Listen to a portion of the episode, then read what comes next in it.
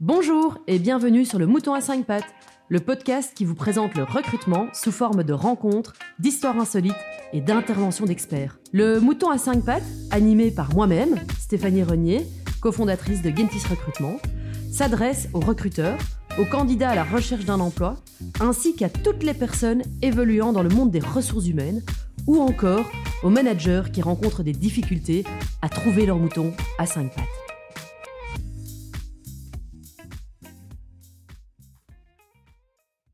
Bonjour Katerina. Bonjour. Bienvenue euh, dans le mouton à cinq pattes. Merci bien Stéphanie. Alors aujourd'hui, on va parler de diversité et inclusion. Mais avant de commencer euh, ce sujet très intéressant, Katerina, est-ce que tu pourrais un petit peu euh, te présenter à notre audience? Bonjour tout le monde. Tout d'abord, un tout grand merci pour l'invitation. Je suis ravie d'être ici. Je m'appelle Katharina Swings et j'ai ma propre entreprise et j'accompagne des entreprises, surtout internationales, euh, qui ont du mal à trouver des gens pour euh, euh, les jobs vacants qu'ils ont dans leur entreprise. Et je les accompagne à partir de employer branding jusqu'au onboarding, donc au, moment que le nouveau employé commence dans l'entreprise. Et je fais des formations là-dessus où je travaille avec avec euh, le, client pour trouver des solutions, pour améliorer leur communication, quelle est la valeur de cette entreprise, pour mettre plus en évidence pourquoi il faudrait postuler pour cette entreprise-là, par exemple? Génial. Et tu es également professeur. Oui, depuis la semaine passée, oui. Effectivement.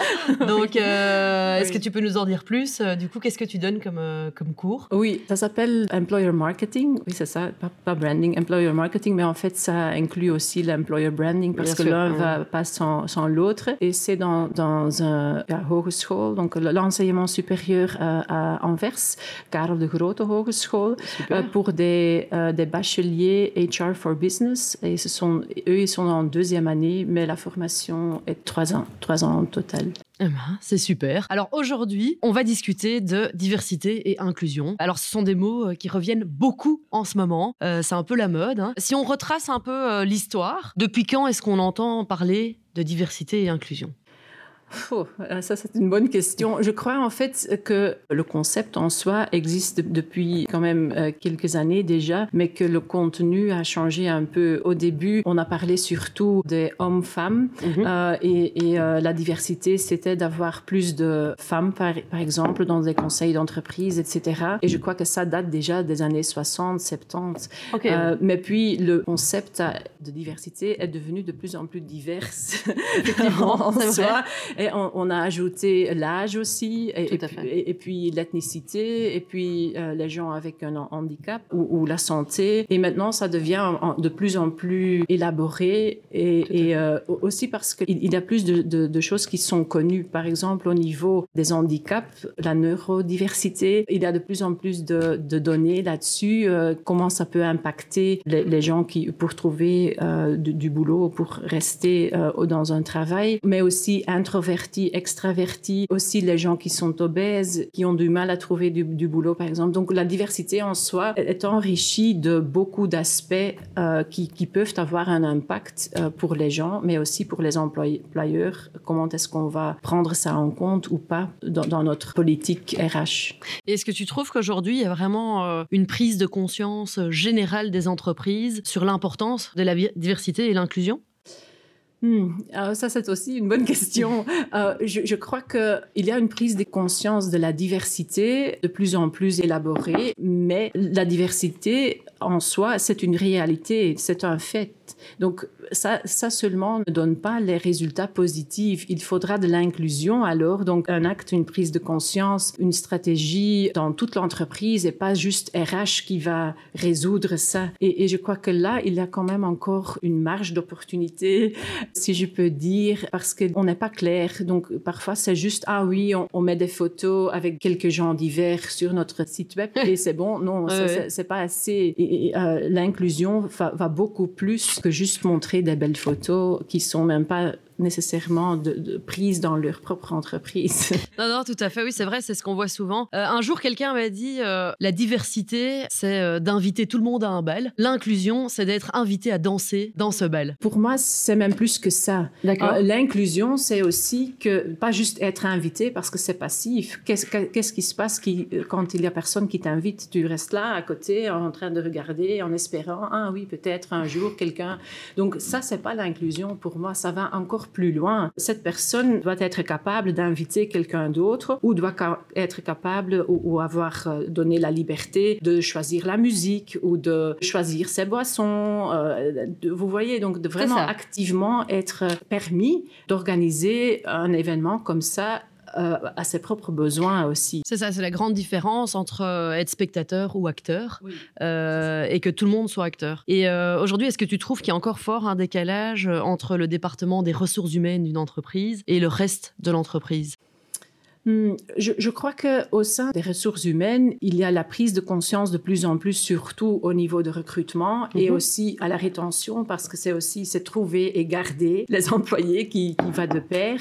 Donc là, il y a cette prise de conscience. Ah oui, on a vraiment du mal à trouver euh, des gens mhm. et on a aussi du mal à, à les garder une fois qu'on les a trouvés. Et je crois qu'au sein des ressources humaines, ils ont compris que la diversité joue un rôle, qu'il faut des actes inclusifs pour être sûr que les gens vont rester. Tandis que je ne suis pas persuadée que dans le, euh, reste de, l'entreprise, on a vraiment compris que l'inclusion, et pas la diversité, mais l'inclusion est vraiment nécessaire pour, pour survivre en tant qu'entreprise. Je le mettrais même si fort que ça, parce que si on sait que déjà un tiers des bébés qui sont euh, nés en Belgique maintenant ont une racine en dehors de, de, l'Europe, alors là, il ne reste pas des bébés, hein, et, même pour les gens de 18 ans qui vont choisir une formation maintenant, je crois que c'est 35%, et à Bruxelles même plus que 50%. Donc la diversité, c'est là, hein, c'est, allez, il faut pas, il faut plus en discuter. Hein. Les données, les statistiques, c'est clair.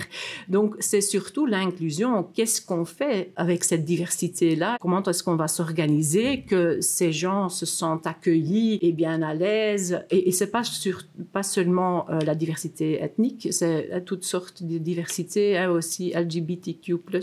Euh, c'est la même chose.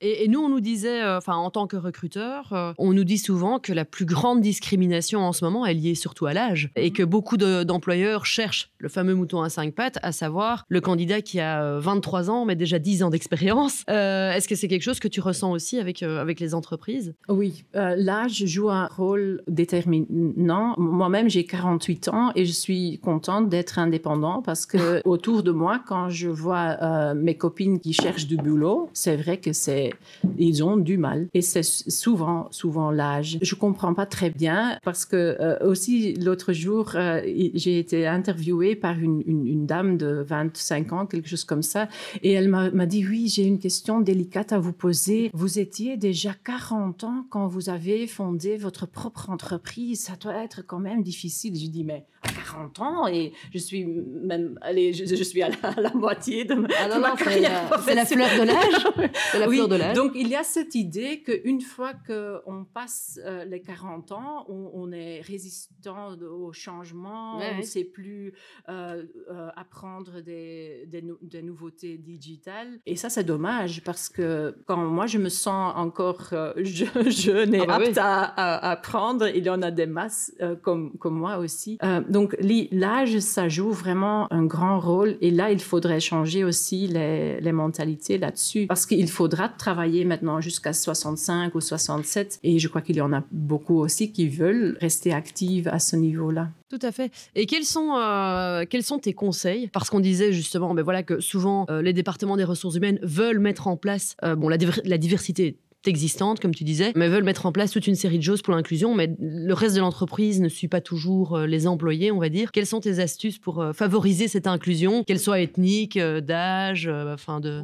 Je crois qu'il faudrait d'abord commencer avec la réalité qui existe déjà dans l'entreprise et d'être conscient de, OK, on a déjà des âges différents, l'economical background qui mhm. est différent, des gens qui ont, qui ont eu une formation universitaire, d'autres pas. Aussi, ça, c'est une, une forme de diversité. Donc, de bien comprendre déjà la diversité qu'il y a et les mesures inclusives qui sont euh, déjà mises en route. Par exemple, euh, il, y a quand même pas mal de gens qui, font un temps partiel et le, moment que cette personne-là n'est pas là, on va pas faire une, une réunion d'équipe parce que sinon elle rate à chaque fois. Donc ça aussi, c'est déjà une mesure d'inclusion. Je crois que parfois, on fait un éléphant de oh là là, un éléphant, on n'aime pas de commencer avec un éléphant, mais mettre une réunion en place quand tout le monde est là, c'est de l'inclusion aussi. Donc, de, commencer à masser un peu l'entreprise avec qu'est-ce qu'on fait déjà et qu'est-ce qu'on fait qu'on peut faire mieux. Pas dire ah oui mais on est déjà inclusive et, c'est fini. Non non non non ça c'est pas le but, mais c'est le but de comprendre que la diversité est déjà en, place. On, a déjà des mesures inclusives et comment est-ce qu'on peut bâtir, construire à partir de là? Parce que ce, que je vois souvent, c'est que euh, il y a un débat de nous et les autres. On culpabilise une, minorité, hein, si c'est les femmes ou les femmes avec une voile ou les âgés. C'est pas nous, hein, ce sont eux qui sont difficiles, qui doivent toujours avoir quelque chose de, différent. Non, tout le monde a un âge, tout le monde a un genre ou un sexe. Tout le monde, a, euh, à un moment donné dans sa carrière, sera bénéficiaire d'une mesure inclusive. Si on, devient parent, on a du congé parental, hommes et femmes, de duration différente, de durée différente. Donc ça aussi, c'est une mesure inclusive. Donc, donc l'inclusion et la diversité, c'est, euh, ça parle de nous tous et pas de nous et eux.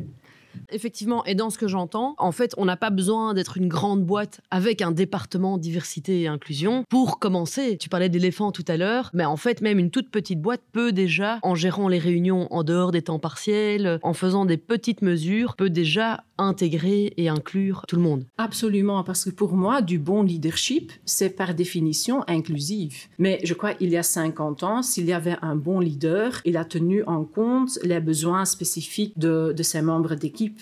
Seulement, à cette époque-là, on n'a pas appelé ça inclusif. Je ne suis pas en faveur de vraiment couper encore un autre département qui fait ça et ça et ça, et à la fin, tout le monde dit, mais on n'a pas le temps pour ça. Mais si on est persuadé que l'inclusion est au bénéfice de tout le monde qui travaille là, mais aussi au bénéfice des résultats de, l'entreprise, parce que là, il y a des tas de, euh, de, recherches et d'analyses qui ont été faites et soutenues et scientifiquement prouvées et tout. Donc, on ne peut pas discuter des résultats positifs. Ça doit être inhérent au leadership et au management de chaque entreprise. Et la, grandeur ne joue pas un rôle. Même si, c'est une personne avec une personne et on a un mindset inclusif, on, peut déjà euh, le mettre en place. En fait, euh, c'est vraiment aussi de faire euh, une méthode un peu top to bottom, de d'abord former, on va dire, les leaders de l'entreprise à l'inclusion. Oui, et, et, aussi de bien leur expliquer ce que ça veut dire. Parce qu'en fait, l'inclusion, pour moi, c'est comme l'hospitalité Mhm. Euh, donc, si on invite quelqu'un dans sa maison, on va pas le laisser à la porte 15 euh, minutes parce qu'on n'a pas le temps, on est en train de faire la vaisselle. On fait pas ça. Euh, donc, on fait pas ça au sein d'une entreprise. Et si j'ai un ami ou une amie végétarienne et je l'invite pour dîner, je ne vais pas lui dire du porc à manger. Vous voyez, donc c'est l'hospitalité. Donc, au plan privé, on trouve ça normal. Donc, pour, pourquoi pas on, de trouver oui, c'est ça. Parce que l'inclusion, c'est aussi ça. À la fin de l'année, souvent, il y a des, gadgets ou euh, des cadeaux. Pourquoi est-ce que ça doit être toujours de l'alcool? En Belgique, ok, on aime bien l'alcool, etc. Mais si je suis enceinte, je, ne bois pas d'alcool. Et si je suis musulman, peut-être je ne bois pas d'alcool. Et si je, peux avoir des, de tas d'idées ou de raisons pour ne pas boire de l'alcool. Donc, cette prise de conscience, ah oui, est-ce une bonne idée de, de donner à tout le monde une bouteille de champagne? Ah non, peut-être il faut revoir ça et de trouver quelque chose qui plaise à tout le monde. Donc ça c'est pas difficile, c'est une, petite prise de conscience. Euh, et mais au moment de décider sur les cadeaux, il doit y avoir quelqu'un qui dit "Hé, allô, non, pas d'alcool. Peut-être il faut revoir euh, ça." Donc ça aussi c'est de l'inclusion. C'est ça. Donc en fait au début il faudrait faire on va dire une analyse démographique euh, de l'entreprise, de se dire ok j'ai autant d'hommes, autant de femmes, enfin les parcours académiques, les parcours professionnels, également un peu comprendre, on va dire, le parcours personnel euh, de la personne. Et puis alors ensuite, par des petites mesures, de déjà pouvoir inclure tout le monde et aussi les nouveaux qui arrivent. Donc, euh, comme tu disais, bah, pour les temps partiels, de bien organiser les réunions quand ils sont là, les cadeaux, bah, de bien euh, voilà réfléchir aux cadeaux, réfléchir bah, aux messages qu'on veut envoyer à tout le monde, d'inclure tout le monde. Est-ce qu'il y a d'autres mesures que tu conseilles à implémenter tout de suite? euh, on est ici dans une agence de recrutement. Il y a beaucoup qui commencent là, à ce moment-là. Et quand on attire des gens euh, nouveaux dans, une entreprise, d'avoir vraiment une, euh, annonce inclusive, un, processus de recrutement inclusif. Parce que si on dit, ah oui, mais on est ouvert à tout le monde, mais dans le processus de recrutement, je ne vois que des hommes ou que des femmes. Donc, dans le processus déjà, de, de mettre des personnes différentes. Et si on a, parce qu'il y a des entreprises où il y a beaucoup d'hommes, mais au, moins d'avoir un homme plus âgé, un homme moins âgé, euh, quelqu'un d'achat, quelqu'un de finance, et pas donc d'avoir une diversité autre alors que le sexe pour montrer et pour avoir aussi cette discussion créative à la fin. Parce que si on met cinq personnes de, RH dans le processus pour euh, recruter quelqu'un, il y a une mode de réflexion RH peut-être, si ce sont tous euh, des, gens euh, clonés. donc, à donc, à ce moment-là, il doit y avoir aussi une, voix critique qui, qui, qui, fait des challenges et qui dit, ah non, mais dans mon entretien, moi je pose, si on est différent, on pose d'autres questions on, fait des autres interprétations, on fait d'autres liens. Donc, on peut enrichir le processus là avec la diversité qui existe déjà. Mais ça, on peut seulement faire si on est conscient euh, et, activement euh, euh, engagé que la diversité est importante et en plus que, les mesures inclusives sont nécessaires pour changer euh, le, type de gens, par exemple, qu'on va attirer et recruter. Tout à fait. Et euh, c'est vrai, comme tu dis, ça part euh, ben, dès le processus de recrutement. nous, on a eu plusieurs entreprises, et ça arrive encore de temps en temps, des entreprises qui nous disent je veux que des hommes, parce que les femmes, elles tombent enceintes. On veut pas telle ou telle religion. On veut pas de personnes, non, non, pas au-dessus de 40 ans, parce que sinon, elles sont mal intégrées dans, dans les équipes jeunes. et en tant qu'agence de recrutement, on est quand même souvent face, confrontés euh, à ce genre de comportement. Euh, quels sont tes conseils pour nous, les recruteurs? Euh, Comment est-ce qu'on fait quand un client nous dit ça? Oui, ça c'est une bonne question et c'est dommage que ça existe encore. Hein. On dirait qu'il s'agit de, de, notre siècle, euh, mais c'est une, une, réalité. Pour convaincre quelqu'un, il faut d'abord savoir comment l'autre réfléchit. Si c'est un directeur avec qui vous, vous êtes en train de discuter de ça, c'est peut-être plus factuel. Donc on va pas gagner le débat avec un raisonnement éthique et mm on peut pas faire ça et vous voyez la société a évolué. Ben, il est déjà parti. Ça n'a pas d'importance, non, non. parce que lui, euh, lui ou elle, euh, il, veut des résultats, il veut que des bonnes personnes qui, euh, qui mettent tous leurs efforts, etc. Donc là, il faudrait trouver vraiment les statistiques, les données, les calculs pour montrer la différence. Si on a une approche et une stratégie et un, un NDA, DNA, mhm. inclusive, que les résultats financiers, productifs, motivation, allez, il y a des tas de, résultats positifs et je crois qu'il faudra les convaincre avec cette argumentation-là parce que c'est ça qui leur concerne. Et ils s'en foutent de, la diversité. Allez, pour, être, euh, allez, pour être un peu blunt. Mais euh, il, faut voir qu'est-ce qui fait que lui, il, bouge et il, est motivé et, trouver des arguments là-dessus. Et il y a des tas de données à, utiliser à ce moment-là. C'est ça. Et alors, euh, ben, imaginons qu'on arrive ben, à le convaincre. Le candidat est effectivement engagé, il commence là et il arrive dans une équipe euh, qui est vraiment très fermée, euh, euh, où le premier jour se passe pas bien, et on sait que les statistiques sont là aussi, le premier jour est vraiment clé dans la vie d'un employé. Comment est-ce qu'on peut faire en sorte que, justement, ça fait partie de l'inclusion, que dès le premier jour, l'inclusion se passe bien pour un employé différent entre guillemets du reste de l'équipe. Oui, mais c'est aussi une, très bonne question. Et c'est vrai que s'il faut convaincre votre partenaire, c'est pas évident d'être le premier à entrer quelque part parce qu'en fait, pour avoir vraiment un changement de débat, il faudrait 30% pour être. Euh, exact. je ne suis pas seule ici. Il y en a encore euh, un autre pourcentage. Je m'imagine que vous accompagnez le, le nouveau engagé, mais de, de, trouver aussi un moyen d'accompagner euh, l'entreprise qui vient de recruter cette personne, de faire un suivi régulier ou de préparer l'accueil au premier jour, de pas juste dire ah maintenant on a trouvé le bon candidat, mais aussi de mettre leur attention sur le fait que ok on a trouvé, on est sûr et certain que cette personne est capable de faire le, rôle,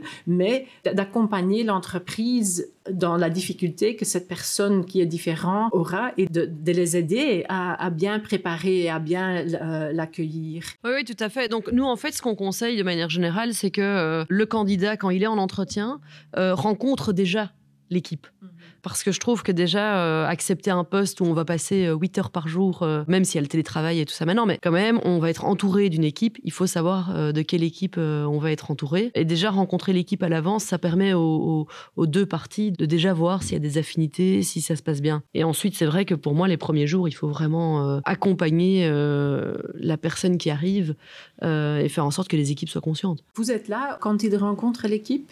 Nous, on n'est pas là, non mais peut-être de, de, bien faire le suivi avec le candidat et de, de conseiller, par exemple, d'avoir un parrain ou une marraine dans l'entreprise parce que c'est pas du tout évident. Moi, j'ai travaillé dans des équipes où moi j'étais la seule femme et même avec dans, dans ma langue, dans ma situation, euh, il y avait beaucoup de similarités, mais juste pas ça.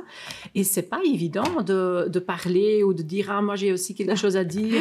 Euh, donc c'est pas évident du tout. Donc s'il y a déjà quelqu'un ah oui je sais que j'ai un parrain et il uh, he has my back et il va me soutenir et, je peux euh, ventiler un peu quand j'en ai marre de tout. Euh, euh, ça, je crois que ça peut vraiment aider aussi à, à, donner assez de temps de s'acclimatiser et de trouver un, mode de vie ensemble au sein de, de cette équipe.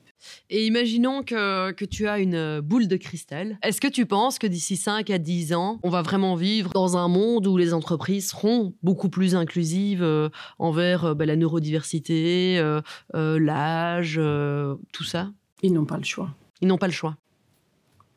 Ils n'ont pas le choix. Il n'y aura personne qui n'est pas neurodivers, qui n'a pas été euh, longuement euh, absente sur base de, euh, maladies. Il n'y aurait personne qui n'a pas de, racines en dehors de, de l'Europe. Et puis encore une combinaison de tous ces aspects divers qu'il y a, ou obèses ou introvertis. Comme il y a des tas de facteurs divers qui jouent de plus en plus un rôle, chaque personne, je dis toujours, we are all uniquely diverse.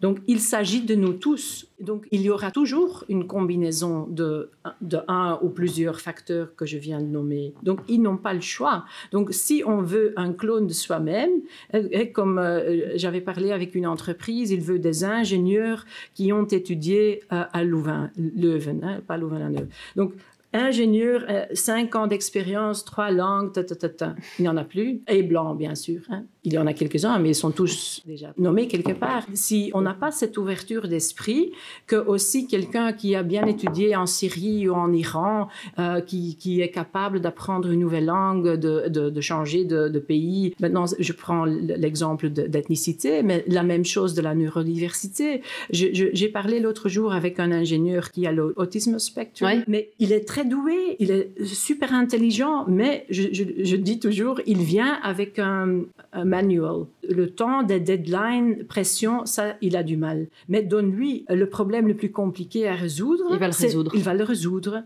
Donc, il faudra trouver un moyen d'organiser le travail de l'équipe en sachant les talents de, de, chacun et dire, OK, oui, c'est pas parce que tu es ingénieur que tout le monde fait le même package de responsabilités. Non, celui-là, c'est son talent et il fait ça. Mais il doit pas manager un projet parce que ça, il, il, le stresse et il bloque et il, a du mal à communiquer là-dessus, etc.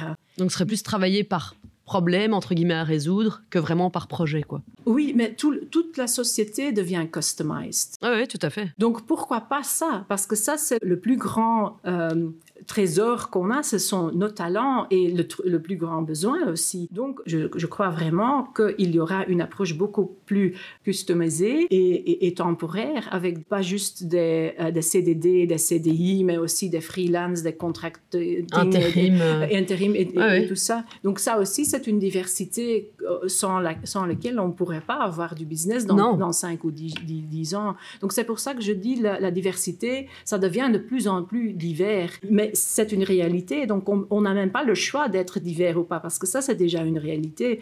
On a maintenant encore le choix d'être inclusif ou, pas, mais dans 5-10 ans, il faudra être inclusif, sinon il n'y aura personne qui voudra travailler pour vous, parce que it's a candidate-driven market. Et donc, c'est le candidat, qui, le candidat, c'est le roi ou même l'empereur. Et ça ne va pas changer parce qu'on prédit déjà qu'il y aura des millions de, jobs qui ne sont pas tenus parce qu'on a besoin de, de nouvelles compétences. Il faudra être créatif et euh, open-minded pour résoudre tout ça. Et l'inclusion pourrait euh, effectivement être la réponse à tout ça.